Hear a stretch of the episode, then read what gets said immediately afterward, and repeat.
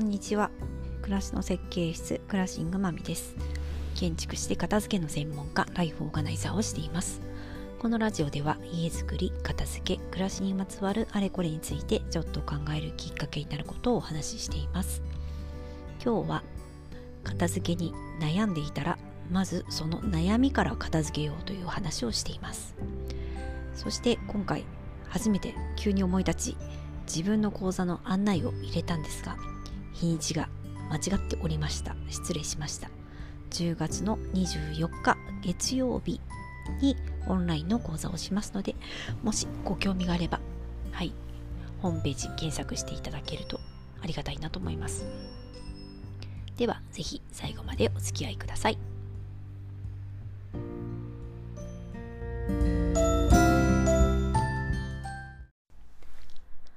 今日は片付けのお話をしようと思います。片付けに悩んでいる人はまず物の整理よりもお悩みの整理をした方がいいですよというお話です、えー、先日お知り合いと、えー、片付けのね話まあ雑談だったんですけどいろいろこうやり取りをしていて、まあ、その友人はね、まあ、片付けが今やらなきゃいけない状態で、あれもこれもと考えていて、でもなかなか動かないんだよね、動けないんだよねっていうような話でした。で、まあもう一人いたお友達は、もう家には不要品がいっぱいあるってことは自分で分かってる。んだけど、それを捨てるっていうのがなかなかできないんだよね。もうまず私は、まあ明らかにゴミっていうものを捨てることから始めないとねっていうような話をしてました。まあ、この2人の話で言うと、えー、1人はね、もう不要なものがあるってことが分かってるから、まず捨てるところからっていうふうに、まあ今、最初にやるべきことっていうのが、ご自分で分かってるわけなんですよね。なので、もういっそ、こう、不要品ね、回収のトラックをお願いしようかなとか、まあ自治体の、えー、ゴミで捨てようかなみたいなところで、実際にこう家から不用品を出す時にどうしたらいいかっていうことを選ぶというところの悩みだったんですよね。でも一方もう一人の方はまず物を減らしたい。でも季節が変わるから冬のための用意もしなくちゃいけない。そうすると新しく買い物もしたい。じゃあどんなものがいいのかっていうのを探さなきゃいけない。そして収納にもまだ入ってないものがたくさんあっているので、今こう出ているものをまず収納に入れないといけない。じゃあどこにどう収納したらいいのか、迷っている。っていうことで、もうそれだけでね、私片方の指で今足りなかったんですけど、もう悩みの項目がいっぱいあるわけなんですよ。で、それぞれ悩みは、物の整理の話と、新しい買い物の話と、じゃあ何がいいかっていうものの選別の話、まあ、買い物、新しく家にも入れるものの選別の話、そして収納の話と、いろんなものが混ざってるんですよね。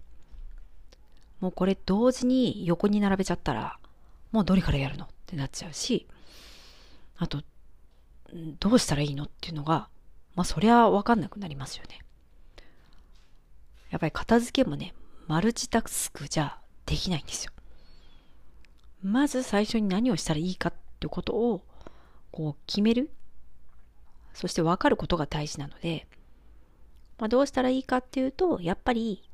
もう単純に書き出すっていうのが大事かなと思います。まあ今、こうして私がお話ししたのも、こう何々と何々と何々とって一応項目に簡単に分けてみたんですけど、実際悩んでる時にこう悩みの話をしてる時ってそれらがもう複雑に絡み合って喋ってるんですよね。だから悩みっていうのがもう雪だるまのようにどんどん大きくなっちゃってもう私じゃできないもう何していいのかわからないってなっちゃってる状態なんですよね。でもその雪だるまもまあ、雪だるま実際剥がすことはできないんですけど、その大きく層になっちゃったものを1枚ずつ剥がしていって、えー、広げてみると、何からこう順番に並べた方ができそうだなとか、これは難しそうだけど、これならできそうかなっていうことが見えてくるはずなんですよね。まあそれは、やっぱり書き出すっていうことでできるようになると思いますので、えー、ノートに書き出してもいいですし、場合によっては付箋なんかを使うと私はいいかなと思うんですけど、付箋1枚に対して、えー、一つのお悩みを書いてって、それをね、いっぱい出してもらって、まあ、先ほどの優先度とか、あとは順番っていうのを考えてもらって、その付箋を入れ替えていく。で、じゃあ何から手掛けようか。そしてこれを手掛けるためには、どういう手段があるかっていうのを考えてみる。っていうふうにしていくと、えー、片付けも一歩前に進むんじゃないかなというふうに思います。で、書き出してみたものの、やっぱりわかんないっていう場合も、まあ、あると思います。で、できるだけね、書き出すときも、具体的に細かく書く方がいいんですけど、まあ、その具体的にどう書いていいのかわかんないっていう場合もあったりとか、まあ、それはね、本当に人それぞれなんですよね。まあ実際こういうワークショップもやったりするんですけど、もうそこでね、解決策を出すのが難しいという場合は、ぜひ片付けのプロを頼ってほしいなというふうに思います。本当にね、まだまだ浸透していないというか、皆さんに知ってもらえていない片付けのプロなので、まあ、テレビとかね、えー、今 YouTube でもいろいろ出てるので、まあそういう人がいるんだなってことはなんとなく分かっていても、自分がそういうことを頼むと思っていなかったりとか、頼めると思ってないっていう場合も本当に多いっていうふうに感じています。あ、本当にそうやって片付ける人っているんだねっていうふうに言われたことも私はあるので、うん、それぐらい全然認知をされていないんですけど、でも片付けがもししたいと思っててもできない場合、それはもう自分でこう解決していくのは、まあできないわけじゃないんですけど、やっぱ時間も労力もかかるし、終わるかどうかもわからないので、あのー、ぜひね、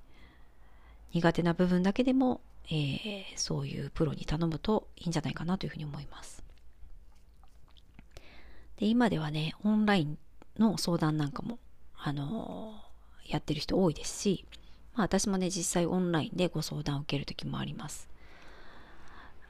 作業するのは、まあ、ご依頼していただいたご本人というふうになりますが、まあ、何をしていいかがわからないっていうことは、えー、相談を受ければ、えー、それは解決できますので、じゃあまずここをこう片付けましょうとか、どういう形にするといいですねっていうことはご指導いただけると思いますので、えー、実際悩んでいることをお話しして、えー、どういう解決策がある、解決策があるかっていうアイデアをもらうっていうのは、あの、すごくいいんじゃないかなというふうに思います。なので、もし私でお力になれるなら、いつでも、えー、聞いていただければというか、ご依頼いただければと思いますし、えー、自力でね、やってみるっていう場合で、今悩みをたくさん抱えているっていう場合は、まずは、えー、書き出して、えー、頭の中から出して、えー、まずお悩みから整理してみるっていうのは、あの、すごく効果があって大切なことだと思いますので、ぜひやってみるのをお勧めします。えー、私はね、ライフオーガナイザーという肩書きで片付けっていうのをお伝えしてるんですけど、ライフオーガナイズでは、え、思考の整理をまずしましょうっていうことをお伝えしています。これが今お話ししたように、まさにお悩みを整理していくっていうところでもあるんですよね。こうやっぱり考えたことが自分の行動につながるので、その自分の考えがまとまらないと、やっぱり行動に移すのは難しいと思います。なので、えー、思考の整理のお手伝い、お手伝いが必要だったら、ぜひ、はい、あの、プロを頼るといいと思います。ちなみに私もオンライン講座がね、10月にあるので、えー、もしよかったら、ライフオーガナイザー入門講座が10月の27日月曜日だったかな？はい、にありますので、たまにはね、ちょっと宣伝も入れてみようと思います。よかったら、ホームページをご覧ください。えー、クラッシングで検索していただけると出てくると思います。はい、ということで、ちょっと初めて宣伝もしちゃいましたが。ということで、もし片付けのお悩みの方、もう頭の中がどちらかってるっていう方の参考になると嬉しいです。ではまた。